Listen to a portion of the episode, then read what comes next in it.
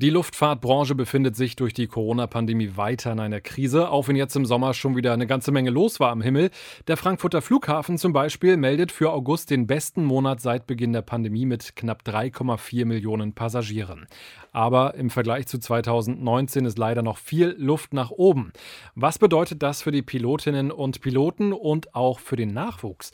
Darüber sprechen wir heute mit der Pilotenvereinigung Cockpit hier im Luftfahrt-Podcast für Deutschland, die Schweiz und Österreich. Und jetzt noch ein persönlicher Tipp für alle, die mal was ganz Besonderes erleben möchten.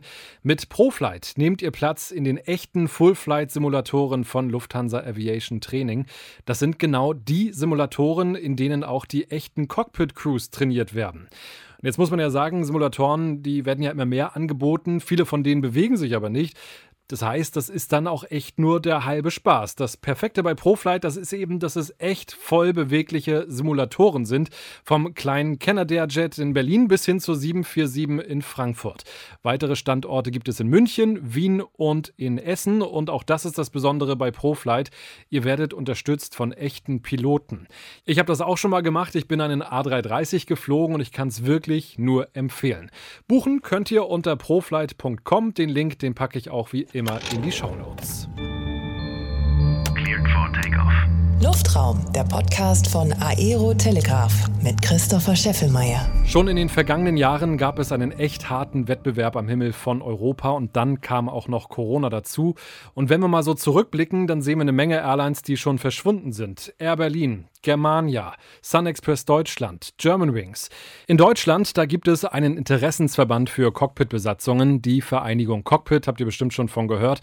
Und da spreche ich mit Laila Belasri. Sie sind Pilotin. Ist das auch jetzt noch ein Traumjob? Ja, definitiv. Da gibt es dreimal Ja. Also es ist ein Traumjob und da spreche ich jetzt natürlich mit meinem Blickwinkel und dem Blickwinkel der Menschen, die ich kenne, die das äh, als, ähm, ja, ich sag mal, als, als Kindheitstraum äh, gewählt haben und die die Fliegen zur Passion gemacht haben für sich, ne, durch den Job. Ähm, Traumjob, äh, warum ist es einer? Weil man, ähm, ich sag mal, Reisen und äh, Fliegen miteinander verknüpfen kann. Also ich sehe es auch gar nicht als Job, sondern ich sehe es halt, oder die meisten von uns sehen das eher äh, als ich gehe mal fliegen, ne? ich gehe nicht arbeiten, weil wir ja privilegiert sind, ähm, in sehr kurzer Zeit die verschiedensten Länder dieser Erde zu sehen, wenn auch kurz. Ne? Ähm, und wenn ich jetzt die letzten, ich bin 15 Jahre dabei, ich habe also diese Bewert, dieses Bewertungsspektrum und ich fliege mit Kollegen, die schon über 30 Jahre und länger dabei sind. Natürlich hat sich die Luftfahrt verändert. Also die hat sich die letzten 30 Jahre insofern verändert, dass ähm, Fluggesellschaften ihren, ihrem Besatzungspersonal nicht ermöglichen können, irgendwo ewig Aufenthalt zu haben, weil irgendwo ein Wettbewerbsdruck herrscht. Und ähm, Warum erzähle ich das? Weil wir jetzt bedingt durch die Pandemie und ich sage mal die letzten Jahre der Produktivität vielleicht äh, gewisse Dinge, wenn ich von wir spreche, und zwar alle Beteiligten der Luftfahrt verändern können. Insofern, dass man sich die Frage stellen muss, müssen Preise nach unten, Ticketpreise ähm, extrem gedrückt werden, um einem Wettbewerb standzuhalten. Ja, also das ist so ein Grundgedanke, der, glaube ich, jetzt wichtig ist, um Luftfahrtgesellschaften ähm, ähm, zu ermöglichen, zu überleben und natürlich diesen Beruf als solches noch attraktiv zu halten. Da sind aber alle für verantwortlich. Da, ist, ähm, da sind nicht nur deutsche Fluggesellschaften, da sind eigentlich alle weltweit dafür verantwortlich, sich die Frage zu stellen, was ist es eigentlich wert, mir wert, preislich zu fliegen? Wo gibt es ein unteres Limit? Da können wir mal auf ein äh, aktuelles Beispiel aus den letzten Wochen gucken. Da ist zu lesen, die Piloten der Ryanair-Tochter Lauda Europe, äh, die berichten, dass sie von ihrer Airline neue Verträge bekommen haben, ohne Grundgehalt. Die sollen jetzt nur noch pro Flugstunde bezahlt werden. nach Angaben der Gewerkschaft wieder gibt es da 40 Euro. Das wird man natürlich auch bei äh, Cockpit nicht gerne hören. Ähm, ich höre das tatsächlich heute durch Sie das erste Mal. Wenn sich das bestätigen sollte, ähm, dann äh, ja, äh, müssten sich da entsprechende Köpfe mal zusammensetzen und ähm, darüber sprechen, ob das als solches sinnvoll ist, einem Piloten, der in einem Hochrisikoumfeld tätig ist, ähm, kein Grundgehalt zu zahlen. Ne? Das wäre dann eine, eine, Debatte, die man führen müsste. Also aus meiner Sicht sind da Gewerkschaften beteiligt, die Luftfahrtbehörden sind beteiligt. Denn ähm, ich sage mal, pro Berufspilot oder jeder Berufspilot hat in seinem Leben eine teure Ausbildung absolviert und trägt ja für den Flugverlauf als solches eine Verantwortung. Die obliegt ja der Besatzung, nicht der Fluggesellschaft. Und da, ähm, also wenn das stimmt, ich müsste das jetzt recherchieren und mich da mal schlau machen. Da, da, sollten Gespräche geführt werden. Wie ist die Lage bei Lufthansa aktuell? Auch da äh, durch Corona natürlich äh, die Situation sehr angespannt. Die Flotte äh, wird ja kleiner. Es sind auch zu viele Cockpit-Crews dementsprechend an Bord. Worauf müssen sich die PilotInnen da einstellen? Ähm, Tarifverhandlungen werden wieder aufgenommen. Also das ist ähm, ja so, so jetzt mittendrin. Ne? Also ich habe keine Ergebnisse aktuell. Die sind, das ist gut, die sind am Verhandeln. Fakt ist, dass ähm, zum 31.03.2022 ähm, der Kündigungsschutz, der vereinbart wurde, letztes Jahr für uns entfällt als Piloten. Bei Lufthansa, ich sage deswegen für uns, weil ich na, natürlich jetzt für Cockpit spreche. Aber ähm, ich gehe davon aus, ich bin zuversichtlich, dass es ähm, äh, so, hat, so, so kriegt man das aus, aus, aus den Medien mit, so hat sich ja auch der äh, Herr Carsten Spohr dazu geäußert, dass es eine Lösung gibt, dass es Lösungen dahingehend gibt, dass man sich in einer sinnvollen Mitte trifft, sage ich, ne, geben und nehmen und dass alle an Bord behalten werden können, wenn alle bereit sind zu geben. Und ähm, es wurde ja ein sogenanntes, das ging ja auch, glaube ich, durch die Medien, ein Freiwilligenprogramm ganz erfolgreich ähm, abgeschlossen. Also dass ähm, Piloten ähm, in einem gewissen Alter, in dem sie sowieso schon aufhören können, ne, dass man äh, gewisse Angebote gemacht hat und die wurden ähm, angenommen. Also damit äh, entspannt sich die Lage, sodass jüngere Piloten, die nun mal nicht die Chance haben, jetzt einfach morgen aufzuhören, ähm, die, die bei der Airline bleiben können. Also ich sage mal, Zahlen habe ich keine, aber ich bin mal im Vergleich äh, zu letztem Jahr doch vorsichtig optimistisch, dass es da eine Lösung gibt. Ja, dass alle, die weiterfliegen wollen, auch weiterfliegen können. Wie steht Ihre Vereinigung zur neuen Tochter der Lufthansa, zur Eurowings Discovery, die ja auch ab Frankfurt startet auf Lang- und Kurzstrecke, wo die äh, Pilotinnen und Piloten ja schon weniger verdienen als bei der Lufthansa Passage? Wie stehen wir dazu? Gut, es ist, Wettbewerb ist grundsätzlich gut ne? und, es ist, und durch Eurowings Discover wurden Arbeitsplätze geschaffen, auch positiv. Ähm, was ähm, wir ein Stück weit kritisch beobachten, ist die Tatsache, dass es für Piloten Eurowings Discovery noch keine Tarifverträge gibt. Und ähm, da wird an der Stelle, es werden Gespräche geführt hinsichtlich der möglichen Tarifierung von Eurowings-Piloten. Ne? Das ähm, wird dieses Jahr noch stattfinden. Sie haben es ja zu Beginn gesagt, wir alle müssen uns auch die Frage stellen, was ist uns Fliegen eigentlich wert? Also machen Sie auch uns Passagiere dafür verantwortlich, dass wir uns Tickets kaufen, die ja sehr günstig sind? Verantwortlich mache ich uns alle, ne? nicht nur die Fluggäste. Ich meine, wir sind ja dann, wenn wir nicht in der Rolle des Piloten sind, ich sage mal auch Teil dieser Gesellschaft oder dieser Welt. Ähm, und ich finde Corona, äh, diese oder ich sage mal diese Pandemie, die Tatsache, dass zwischenzeitlich ähm, die Welt stagniert ist, hat dazu beigetragen, also in meiner Wahrnehmung, dass ähm, Achtsamkeit eine höhere Rolle spielt, nämlich Achtsamkeit dahingehend, was, also welcher Service, welche Dienstleistung darf welchen Wert haben. Und ich hoffe, ähm, dass dahingehend jetzt auch ähm, Fluggesellschaften und, und Luftfahrtbehörden sich Gedanken machen, ähm, was darf denn ein Ticket oder was muss ein Ticket mindestens kosten. Wenn wir zwei Schritte zurückgehen, 2019, das war ja ein Flugjahr, in dem es geboomt hat, ne, in dem die Luftstraßen gefüllt waren, in dem wir extrem alle, die beteiligt waren, geslottet wurden. Also Slots heißt, man hat eine vorgegebene Startzeit, weil so viele Maschinen in der Luft waren, waren das Maßnahmen. So, wir sind extrem viel geflogen und ich, hab, ich erinnere mich an, an Flugpreise, Preise, Dumpingpreise für, weiß ich nicht, 39 Euro einmal Mailand hin und her. Um jetzt mal nur ein, ein plakatives Beispiel zu nehmen. Und da ähm, ist wirklich die Frage notwendig, darf das denn sein? Was muss dann ein, ein, ein Flug mindestens kosten? Und ich hoffe, dass sich jetzt Köpfe Gedanken machen, dass äh, ein, ein, Flugticket doch ein Tick also teurer sein sollte, aus meiner Sicht, als ein, ein ich sag mal, so eine Tageskarte. Äh, der Klassiker, wenn man im, in Bayern unterwegs ist und eine Tageskarte kauft, als, als Nicht-Bayer wundert man sich über die Preise. Ähm, ne, das, das kann nicht sein, dass wir für weniger Geld fliegen als ein sowas oder ein Busticket oder was auch immer. Ähm, das kann nicht sein, aber es muss ja irgendwo ein Feld geben, in dem wir uns bewegen. Ich finde, ähm, Fliegen, ich will damit nicht sagen, dass Fliegen jetzt wieder elitär werden sollte, ne, dass sich das keiner mehr leisten kann, aber zwischen zu, zu günstig und extrem teuer gibt es ja irgendwo ein Mittelfeld. Und da würden wir das begrüßen, auch als Vereinigung Cockpit, dass sich die Airlines wieder dahin bewegen können, weil der Druck, ein, der Wettbewerbsdruck na, wie soll ich sagen, also ein Stück weit es, es Regeln gibt für solche Dinge und sich da alle dran halten müssen und die nicht umgehen können. Und schauen Sie trotzdem mit Sorge vor allem auf die Low-Cost-Airlines aus dem Ausland, die natürlich ähm, sich, so scheint es ja, mit den Preisen immer weiter unterbieten. Da gibt es ja einmal die sag ich mal, aus, aus, die von der Insel kommen, aber dann eben auch aus Osteuropa immer mehr äh, günstige Airlines, die hier äh, sich breit machen. Das muss für Piloten kein, kein schönes Gefühl sein, das mitzubekommen. Das ist kein schönes Gefühl und, und das setzt natürlich auch alle anderen unter Druck, ne, die Fluggesellschaften, weil das ist ein, ein, ein, Konkurrent auf dem Markt und, und der verkauft natürlich auch herkömmlich seine, seine Tickets und, und, hat, und bietet Flugstrecken an.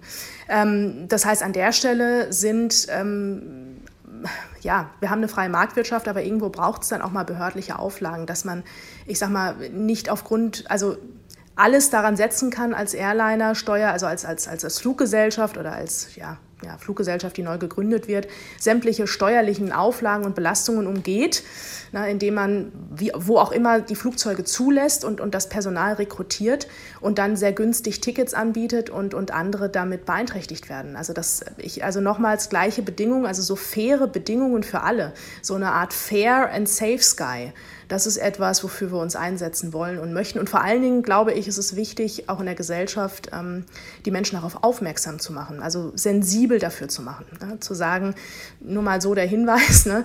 das gibt es auf dem Markt, ähm, ist das wirklich sinnvoll zu unterstützen ne? durch, durch Ticketkäufe. Schauen wir mal auf den Nachwuchs. Wenn ich jetzt jung wäre, rein theoretisch, und mein Traum ist es, äh, Pilot oder Pilotin äh, zu werden, was raten Sie mir in der jetzigen Situation? Ähm, ich, und da spreche ich auch für meine Kollegen von Cockpit, raten, ähm, sicherlich zweigleisig zu fahren als junger Mensch. Also wenn man jung ist und die Chance hat, eine Pilotenausbildung mit einer ähm, mit einem Studium oder mit einer anderen Form von Berufsausbildung zu koppeln, ähm, ist das sinnvoll, denn Stand heute, ähm, der Beruf ähm, des Piloten ist nach wie vor nicht anerkannt in Deutschland. Das ist kein Ausbildungsberuf. Ne?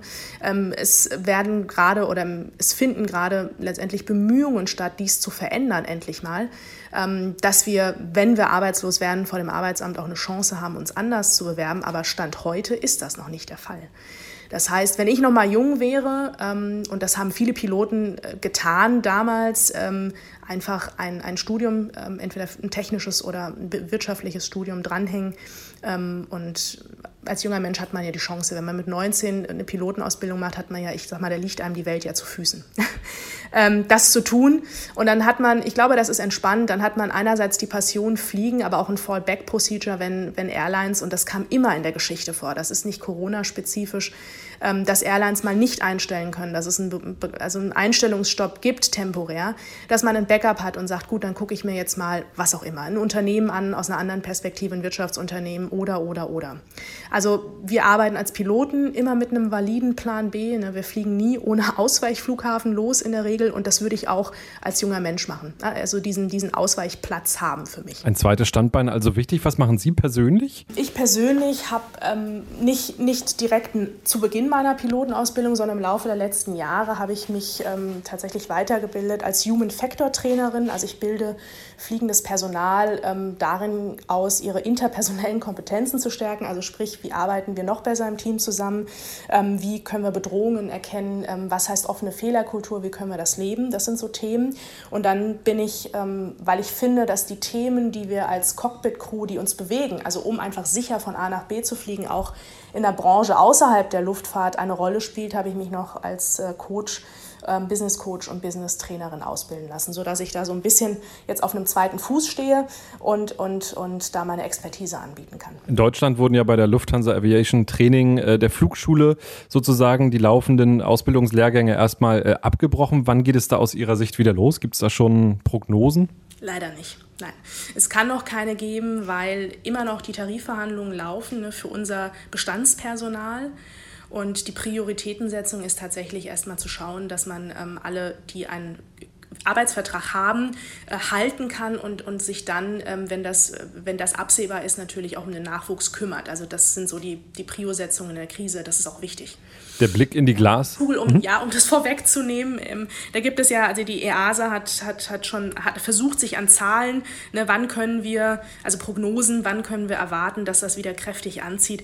Also da stehen Jahreszahlen von 2023 im Raum. Ne, und ganz pessimistisch sind dann 2025, ne, dass wir praktisch da in den Jahren wieder auf dem Niveau sind, auf dem Vorkrisenniveau von 2019. Ja. Erfreulich ist, dass dieser Sommer, weiß nicht, ob Sie in den Urlaub geflogen sind, dass natürlich in diesem Sommer die Nachfrage tatsächlich hoch war, eine unerwartet hoch, positiv. Ne? Positiv ist auch, dass die ähm, Airlines, also ihre Maschinen aus dem Storage holen. Ne? Also Storage, dieses, äh, ne? letztes Jahr war das ja tragisch, die Bilder, die man gesehen hat, die Maschinen wurden erstmal geparkt auf, ähm, für unbefristeten Zeitraum. Und das ist ein gutes Zeichen, ne? dass, dass die Maschinen wieder zurückgeholt werden, dass sie beredert werden mit Personal. Aber ähm, was passiert im Herbst 2021? Wir wissen es nicht. Dann machen wir hier erstmal einen Strich drunter. Äh, soweit haben wir jetzt erstmal in Person der Vereinigung Cockpit äh, gesprochen miteinander. Jetzt würde ich gerne zu Ihnen persönlich nochmal kommen. Welches ist Ihr Lieblingsziel, wenn Sie äh, so im Streckennetz sich mal umgucken? Also in meinem Streckennetz ist mein Lieblings, gibt es zwei Lieblingsziele, Barcelona und Tel Aviv. Ja, und wenn ich mir die Welt so angucke, dann ist es tatsächlich meine Lieblingsstadt Vancouver. Ja, in Kanada. Ja, klingt auch gut. Äh, ist dann so Langstrecke, ist wahrscheinlich auch Ihr äh, Traum dann, ne? so für den nächsten Schritt? Ähm, Jein, also ich habe, hatte Möglichkeiten die letzten Jahre ähm, ähm, mein Muster zu wechseln. Ne, man muss ja dann immer noch ein, ein neues Type-Rating machen, also auf die Langstrecke zu wechseln und habe es nicht getan aus einem Grund.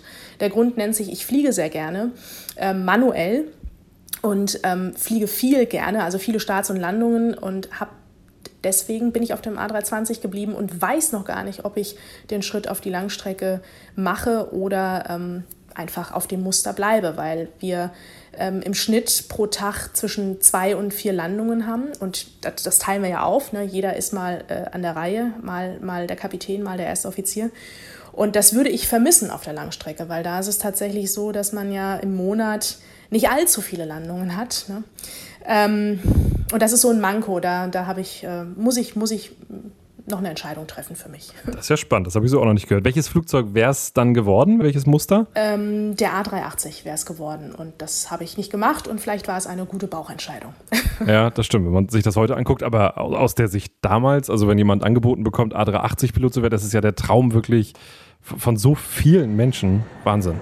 Das Lieblingsflugzeug. Ist der A320 damit Ihr Lieblingsflugzeug? Ja, ich habe mich damals gegen äh, Boeing entschieden. Alle Boeing-Liebhaber werden jetzt wahrscheinlich vom Stuhl fallen und sagen, wie kann sie das nur sagen? Aber ich bin Airbus-affin. Ja. Warum? Was, was, also man hört ja immer, dass dieses ähm, äh, Steuerhorn in der Mitte, ähm, dass das so ein kleiner Abturner sein kann. Ist es, mögen Sie es auch gerne, dass Sie so einen Sidestick haben? Genau, also gerne Sidestick und die Technologie im Airbus ist moderner, das Flugzeug ist deutlich leiser, das Cockpit geräumiger, ähm, dann der legendäre ausziehbare Tisch, ne, auf dem man schreiben kann, wenn man Notizen machen möchte oder vielleicht auch mal äh, seine Stulle essen kann und auf dem Tisch ablegen kann, ohne dass man das auf den Beinen machen muss. Ähm, ja, das sind so die, die, die, die, die Vorteile des Airbus. Nee, aber es ist ein wirklich modernes Flugzeug und hat ja auch eine tolle Reichweite. Also mittlerweile fliegen wir ja mit dem A321 ähm, können wir ja bis zu sechseinhalb Stunden in der Luft bleiben, so plus minus. Ne? Ähm, also ich finde den Flieger toll, auch optisch. Ne? Das ist so, ja, ist gefällt mir gut dort. Würde ich genauso unterschreiben.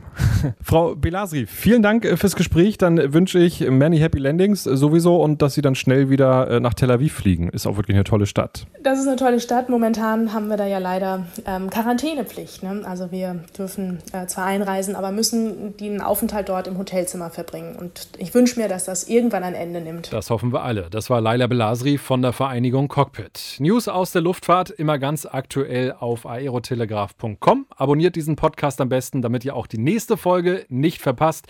Danke fürs Dabeisein und dann bis zum nächsten Mal. Luftraum, der Podcast von Aero Telegraph mit Christopher Scheffelmeier. Parking Brake Set.